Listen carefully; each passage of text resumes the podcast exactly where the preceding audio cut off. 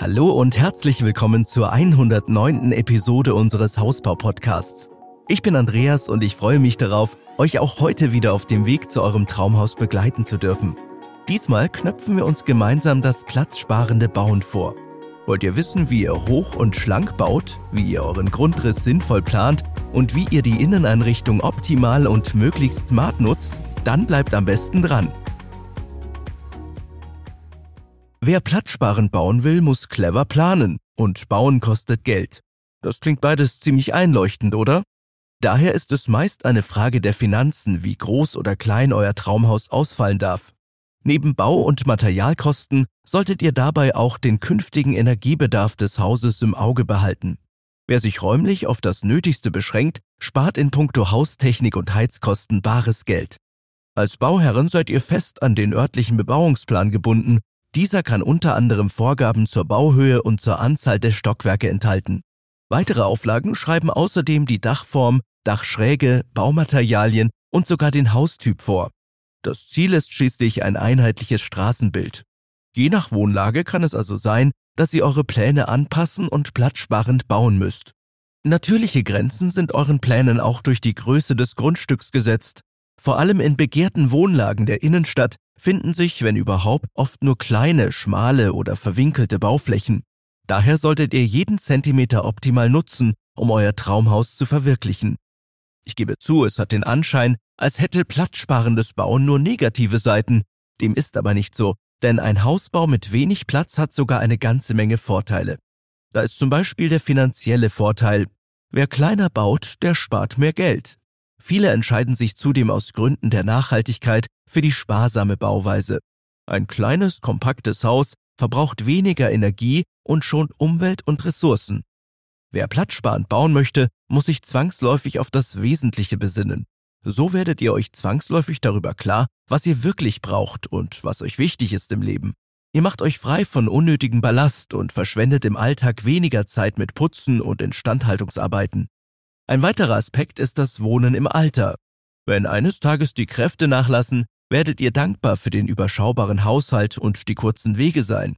Wo andere sich dann mühsam herumplagen oder gar umziehen müssen, habt ihr von langer Hand vorgebaut und kommt in eurem platzsparenden Zuhause noch gut zurecht. Kurz und knackig habe ich hier nochmal zehn Vorteile, die das platzsparende oder auch minimalistische Bauen mit sich bringt. Erstens Kostenersparnis. Ein minimalistisches Haus erfordert weniger Materialien und geringeren Aufwand, was zu niedrigeren Baukosten führen kann. Zweitens. Energieeffizienz. Ein kleineres Haus benötigt weniger Energie zum Heizen und Kühlen. Euer ökologischer Fußabdruck wird es euch danken. Drittens. Weniger Stress. Ein minimalistisches Zuhause kann dazu beitragen, Stress und Unordnung zu reduzieren und ein Gefühl der Entspannung und Ruhe zu fördern. Viertens. Weniger Konsum. Ein kleineres Eigenheim trägt dazu bei, den Konsum zu reduzieren. Fünftens. Effizientere Raumnutzung. Denn weniger Platz bedeutet oft auch eine bessere Nutzung des verfügbaren Raumes. Sechstens. Geringere Versicherungskosten. Weniger Fläche bedeuten auch geringere Kosten bei den Versicherungen. Siebtens. Mehr Freizeit. Ein kleineres Haus erfordert in der Regel weniger Zeit und Energie für die Reinigung. Freut euch daher über mehr Freizeit. Das klingt doch alles gar nicht so schlecht, oder? Muss es also immer das große, unüberschaubare Haus sein, damit ihr euch wohlfühlt? Natürlich ist das Bauen auf kleinem Raum eine sehr individuelle Angelegenheit. Die Herausforderung für den Architekten besteht darin, mit den vorhandenen Möglichkeiten eure Bedürfnisse optimal umzusetzen. Anstelle vorgefertigter Standardlösungen ist hier Kreativität gefragt. Im Ergebnis bekommt ihr eine einzigartige, exakt zugeschnittene Raumgestaltung. Ein hervorragendes Konzept zum Platzsparen bietet der offene Grundriss. Anstelle der klassischen Raumaufteilung tritt dabei eine offene Bauweise ohne trennende Wände und Türen. Flure, die oft ungenutzt sind, werden komplett überflüssig. Ihr gewinnt dadurch wertvollen Raum und seid viel freier in der Gestaltung der Inneneinrichtung. Wenn ihr mehr über den offenen Grundriss erfahren wollt, dann hört gerne mal in die 72. Podcast-Episode rein. Dort bekommt ihr viele weitere Planungstipps. Tipps ist ein gutes Stichwort, denn auf die folgenden drei Tipps, wie ihr möglichst platzsparend baut, möchte ich im zweiten Teil des Podcasts etwas näher eingehen. Erstens, hoch und schlank bauen. Zweitens, optimale Raumnutzung. Drittens, smarte Inneneinrichtung. Los geht's mit Tipp Nummer 1. Hoch und schlank bauen. Fest steht, je kleiner euer Grundstück ist, desto mehr Kreativität erfordert dessen Bebauung. Es ist nicht ganz einfach, die benötigte Wohnfläche auf einem so kleinen Grundriss unterzubringen, zumal hier auch kein Raum für einen Erker und Verwinkelungen bleibt. Zusätzliche Fläche könnt ihr jedoch durch ein zweites Obergeschoss gewinnen. Vorausgesetzt, der örtliche Bebauungsplan lässt dies zu. Natürlich sind Dachschrägen ziemlich gemütlich, aber sie kosten euch wertvollen Wohnraum. Je schräger nämlich euer Dach ist, desto niedriger ist der Kniestock, also die darunterliegende Außenwand.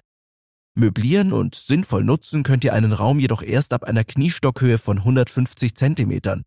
Um Raum zu gewinnen, solltet ihr deshalb eine möglichst geringe Dachneigung wählen.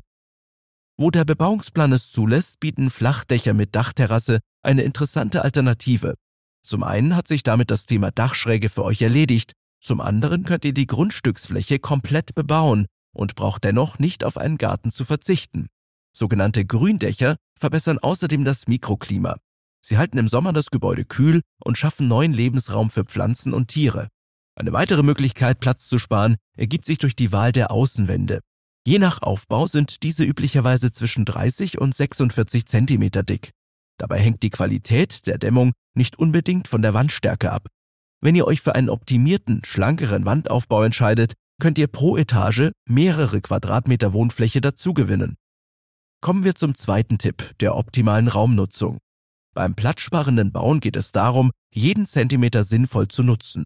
Achtet also schon bei der Planung darauf, Restflächen und ungenutzte Räume zu vermeiden. Wozu braucht ihr beispielsweise einen Flur, wenn die Treppe auch direkt im Wohnraum verlaufen kann? Wozu ein Gästezimmer, wenn ihr nur zwei oder dreimal im Jahr über Nacht Gäste habt? Ein Gäste-WC? Plant es lieber gar nicht erst ein. Arbeitszimmer gehören meist ebenfalls zu den Räumen, auf die ihr verzichten könnt. Der Schreibtisch lässt sich auch in einer ruhigen Ecke des Wohnbereichs unterbringen. Oder ihr nutzt einfach den großen Küchentisch. Bei einer offenen Bauweise bleibt ihr mit der Raumaufteilung flexibel und könnt sie bei Bedarf immer wieder verändern und anpassen. Mehrere Bäder und separate WCs sind überflüssig. Wenn ihr euch untereinander absprecht und gut organisiert, genügt ein gemeinsames Familienbad. Ihr spart dadurch nicht nur Platz, sondern habt auch weniger zu putzen. Die Haustechnik lässt sich heutzutage elegant in Wandschränken oder hinter einem Schiebeelement verstecken. Ein eigener Raum dafür wird also auch hier nicht benötigt. Falls ihr noch eine zusätzliche Etage braucht, denkt ruhig auch mal über einen Wohnkeller nach. Mit Hilfe von Lichtflutern oder durch Abgraben einer Böschung lässt sich das Untergeschoss mit Tageslicht versorgen und wird so zum vollwertigen Wohnraum. Als Verbindung zwischen den einzelnen Stockwerken bieten sich Wendeltreppen an, da sie am wenigsten Fläche beanspruchen und nun zum letzten Tipp, der smarten Inneneinrichtung. Eine große Rolle beim Bauen mit wenig Platz spielt natürlich auch die Inneneinrichtung. Smart sollte sie sein. Ein wahres Raumwunder sind zum Beispiel maßgefertigte Einbauschränke. Sie können vom Boden bis zur Decke über die gesamte Wandfläche reichen und lassen sich auch unter der Treppe oder unter dem Waschbecken einpassen.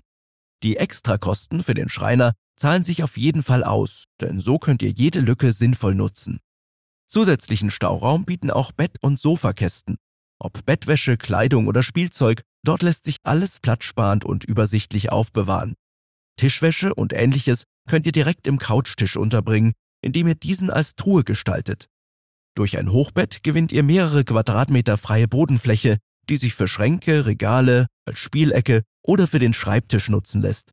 Alternativ zum klassischen Schreib- und Küchentisch kommen hochklappbare Wandbretter in Frage, mit Brettern könnt ihr außerdem in der Küche zusätzliche Arbeitsfläche schaffen. Sie werden bei Bedarf einfach über die Herdplatte oder über die Spüle gelegt. Nach getaner Arbeit räumt ihr sie wieder weg. Für alle Badefans ergibt sich oft das Problem, wohin mit der Badewanne, wenn doch eigentlich gar kein Platz dafür ist. Eine Lösung können Eckwannen, asymmetrische Badewannen oder tiefe Sitzwannen sein. Mit dem entsprechenden Stil und Design erhält euer kleines, aber feines Bad eine einzigartige Atmosphäre. Raum gewinnt ihr auch mit einer Frontlader-Waschmaschine, auf die ihr im Gegensatz zum Toplader weitere Geräte oder einen Schrank platzieren könnt. Wie ihr merkt, sind eurer Fantasie und Kreativität bei der Inneneinrichtung und natürlich bei der Hausplanung im Allgemeinen keine Grenzen gesetzt. Es gibt zahlreiche Möglichkeiten, um auf einem kleinen Grundstück das lang ersehnte Traumhaus zu bauen. Voraussetzung dafür sind ein bisschen Kreativität und ein Architekt oder Fertighausanbieter, der die passenden Ideen parat hat. Konzentriert euch bei der Planung auf das Wesentliche und überlegt euch, was in eurem Haus wirklich Sinn macht. Braucht ihr unbedingt ein Gästezimmer? Dann ist es ebenso, aber es lohnt sich, dieses auch anderweitig zu nutzen, zum Beispiel als Arbeits- oder Hobbyzimmer.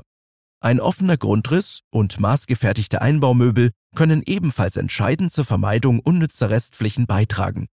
Natürlich solltet ihr bei sämtlichen Maßnahmen die Auflagen des örtlichen Bebauungsplans berücksichtigen. Ich wünsche euch jedenfalls viel Spaß bei der Planung. Natürlich freue ich mich, wenn ihr in zwei Wochen wieder in unseren Podcast reinhört. Bis dahin könnt ihr gerne auf unserer Website baumentor.de vorbeischauen oder auf unsere kostenlose Baumentor-App zugreifen. Hier gibt es viele weitere Tipps rund um den Hausbau für euch. Ich bedanke mich fürs Zuhören, bleibt gesund und beste Grüße, euer Andreas und das gesamte Baumentor-Team.